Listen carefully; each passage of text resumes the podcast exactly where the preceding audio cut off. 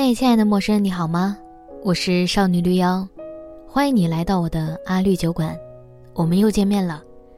收听这次节目前，我小小的提醒一下，我还有另外一个节目叫《大小乾坤》，会邀请各种神奇的朋友就某一话题聊聊天儿，也欢迎大家关注，谢谢大家了。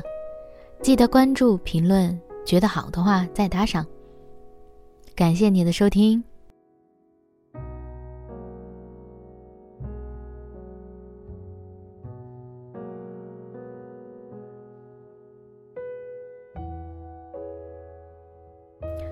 你说奇不奇怪？每次想要写点什么的时候，就会出现各种各样的杂事来干扰我。比如看到哪里有点脏乱，总想着搞定了再去写好了；比如对面的工地在施工，我先得找到耳机戴起来，可是这个时候又发现耳机竟然没电了，那就得先充电吧。这会儿又写不了东西了。幸好没有宠物在身边。不然，可能他们的叫声，他们在腿边蹭来蹭去，对我来说都是一种干扰。好了，我承认，实情是因为我最近十几天的时间都在忙东忙西，找不到什么时间和机会获得思考。这些干扰也不过是我想不到想要说什么的时候，一些外在显现而已。既然想不到说什么。那我就信马由缰，想到什么说什么好了。清明假期是最忙碌的时候，有两波来自北京的不同的朋友来这边玩儿。作为一定意义上的东道主，我们自然是要承担起接待他们的义务的。和远道而来的朋友相见是一件非常快乐的事情。看到他们的时候，我仿佛看到了我的某些旧日痕迹。而在现在去回忆过去，其实是一件可耻的事情。现在可能是个会吃醋的小姑娘，她会暗自责怪我：“别想了，好好过现在不好吗？”所以我只想了解他们的近况，不追溯他们的过往，或者是我离开后他们的过往。第一对朋友是在一起没多久的，我的两个女朋友。我和其中一个认识已久，我用 M 来代替吧。我和另一个，也就是他的女朋友 L，其实没那么熟悉，但从 M 的嘴里、文字里又像是认识了很久。M 最近裸辞了，趁着 L 放假，想着要一起出来玩儿。他俩在一起时间不算很长，大概八个月这样。可是我已然感受到，如果没什么外在要素的阻挡，他们是可以在一起很久很久的。那种感觉来自他们不经意间的相视而笑，来自他俩细心的为对方整理衣角，来自他们彼此照顾的边边角角。M 是个情路坎坷的女生，她也是那种会勇敢追逐所爱的女生。我看过她很多次勇敢追爱的过程。虽然最后的结局可能没有那么理想，但他绽放过，像美丽的烟火一样。他跟我讲那些经历的时候，眼睛里是有光芒的。我觉得对于他来说就足够了。而我这个朋友 M，只希望真的遇到所爱。那 L 的出现，应该是将 M 这块拼图拼完整了。他终于不用带着鲜花奔跑到所爱之人面前，却无功而返了。他终于找到可以带着笑意接受他鲜花的女孩了。我记得有一次，我和 M 去五道口的一个酒吧喝酒，我俩明显都有点微醺。当时各自在情感上又受挫，我们喝口自己杯中的酒，聊一小会儿，再沉默。酒喝完了也没有再续。走出来，在路边的时候，我拿出口袋里的烟，那一阵子。烦到很想学抽烟，有样学样的抽起来，也递给 M 一支。我们俩都不会，但都在那个时候想要抽那么一下子。我们看着坐在甜品店里的男男女女，有的真的如电视剧里一样喂来喂去。我们俩看了看对方，笑出了声。我问他：“你说他们真的相爱吗？你说他们是真的吗？”M 说。管他呢，谁知道呢？可能我真的想说的是，你说我们什么时候才能像他们一样找到这样的人呢？好在我们现在多少有点如愿了。第二对朋友则是我提过很多次的 Z，他带着他的女朋友 Y 一起来。我们约定相见的那天，天公不作美的下了雨。他俩到饭店的时候比我们约定的晚了一点，不知道是起晚了没什么精神，还是因为下雨的缘故，看着他俩都有点呆头呆脑的。简单的吃过饭后，我们便聊起天来。他俩现在各自创业。比起我俩这种无头苍蝇的状态，要更加明确的多，那就是尽量让自己的创业项目活下去。我从他们口中听到的各种词汇，在我的脑袋里都幻化成一朵一朵的云。我知道某些时候，好像我也想够一够的，但更多时候也就是想一想。他们时不时会忙一下工作上的事情，听外讲，每天晚上都要三四点钟才睡觉。因为只有那个时间才觉得是真的属于自己的时间，可是平时生活里就没有过多的娱乐，没有时间读书，更别谈什么运动了。所以某些程度上，他觉得我们这样也挺好的。在我心里，我不知不觉打了个冷战。幸好我离开了这种生活，不然我也会有着。猫头鹰一样的作息时间，虚弱的像蜡烛一样的身体。我当然不是要评论朋友的生活，他们生活的很好。我只是想说，每个人都有选择自己生活方式的自由。他们选择另外一种，一定也是某种程度上他们想要和需要的。我们后来又在咖啡馆坐了很久，期间一直在聊些什么乱七八糟的东西。可能围绕的都是我要创个什么业吧，可是聊着聊着又发现了很多困难是我无法解决的，那些个创业的想法就消失无踪了。也就在讲这些的时候，Z 和 Y 是闪闪发光的，是充满活力的。